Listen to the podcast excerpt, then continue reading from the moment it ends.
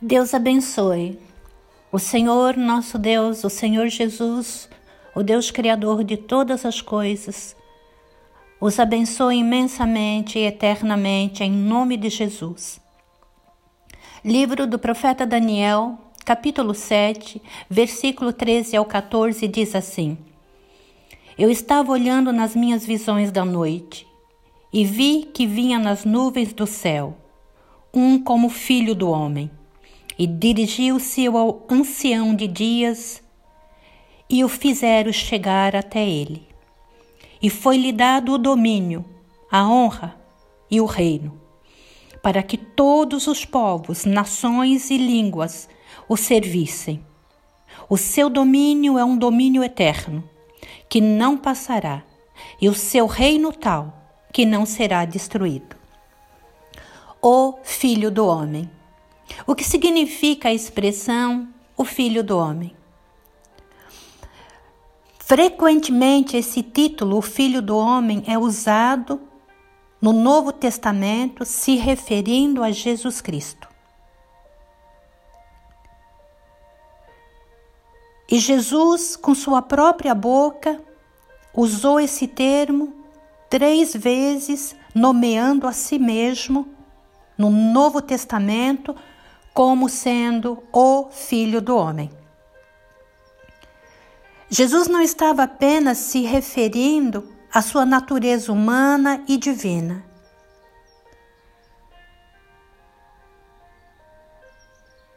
Jesus estava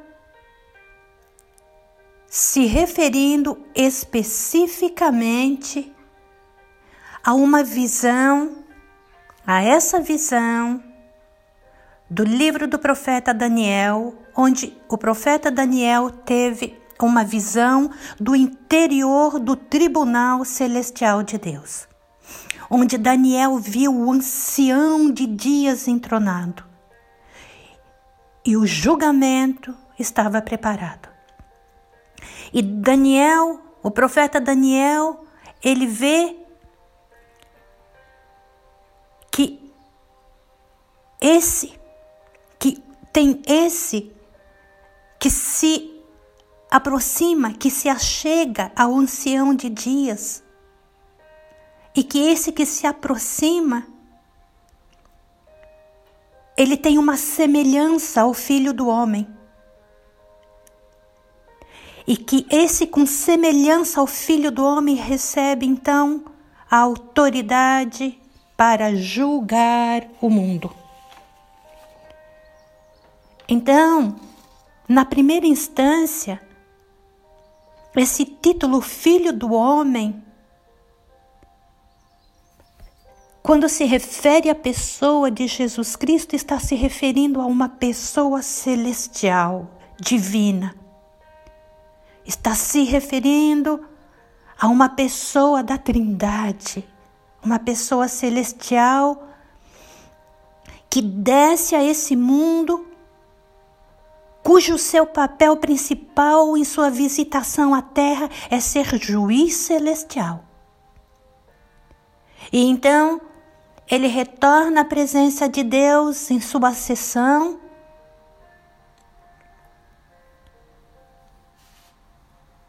E nós sabemos, nós nos lembramos que Jesus disse: ninguém sobe ao Pai exceto aquele que primeiro desceu dele.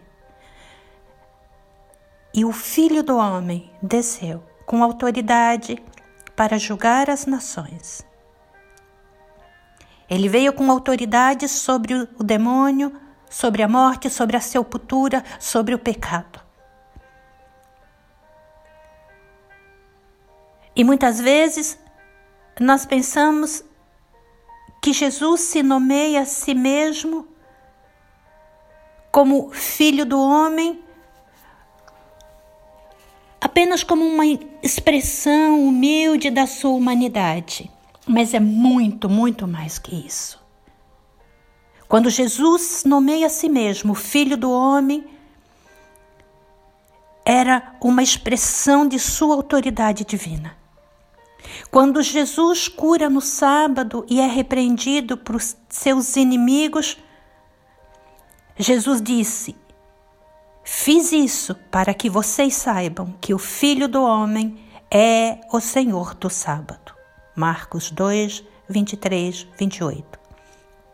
E quando Jesus perdoa os pecados, ele cria um alvoroço entre aqueles de sua época que diziam que somente Deus tem autoridade para perdoar os pecados. E Jesus então diz: Eu fiz isso para que vocês saibam que o Filho do Homem tem autoridade para perdoar os pecados. E vezes após vezes, nós podemos ver nas Santas Escrituras que o título O Filho do Homem, que quando Jesus usa para si mesmo o título O Filho do Homem, é um título altamente exaltado, um título altamente de autoridade celestial. E é por isso que Jesus, em Mateus 28, 18 ao 20, disse: Toda autoridade me foi dada, no céu e na terra. Ide, Fazei discípulo de todas as nações, batizando em nome do Pai, do Filho e do Espírito Santo e ensinando como eu vos ensinei. Em virtude de sua autoridade real, Jesus deu essa última grande ordem aos seus discípulos. Portanto, ide fazei discípulo de todas as nações, batizando em nome do Pai, do Filho e do Espírito Santo ensinando-os a guardar todas as coisas que eu vos tenho mandado. Essa é a nossa comissão. Essa é a nossa missão nessa terra. Assim como foi a missão daqueles discípulos no dias de Jesus. A partir dessa ordem, nós Aprendemos, os que estamos em Cristo, que a nossa principal atividade é fazer discípulo de todas as nações. E somente podemos fazer isso ensinando-lhes a verdade, como ela é revelada nas Escrituras, e buscando o poder do Espírito Santo para tornar o nosso ensino eficaz naqueles que buscamos instruir nas coisas divinas. Todo aquele que pela fé em Cristo se tornam seus discípulos devem ser batizados em nome do Deus Trino, do Deus Pai, Filho e Espírito Santo. E depois do batismo, eles ainda devem ser ensinados sobre tudo o que Cristo ordenou. Isso não é uma invenção, isso não é nada novo e não é mudança, nem adaptação mas esses são os ensinamentos do Senhor Jesus. Ensinamos os crentes batizados a observarem todas as coisas que o nosso Rei Divino ordenou. Essa é a tarefa dos discípulos de Jesus. Essa é a comissão permanente da Igreja de Cristo. E o grande selo que dá poder para executá-lo a garantia do sucesso é o Espírito Santo da promessa que o Senhor ortogou, deu aos seus discípulos. Eis que eu estou convosco todos os dias, até a consumação dos séculos. Amém, diz o Senhor Jesus.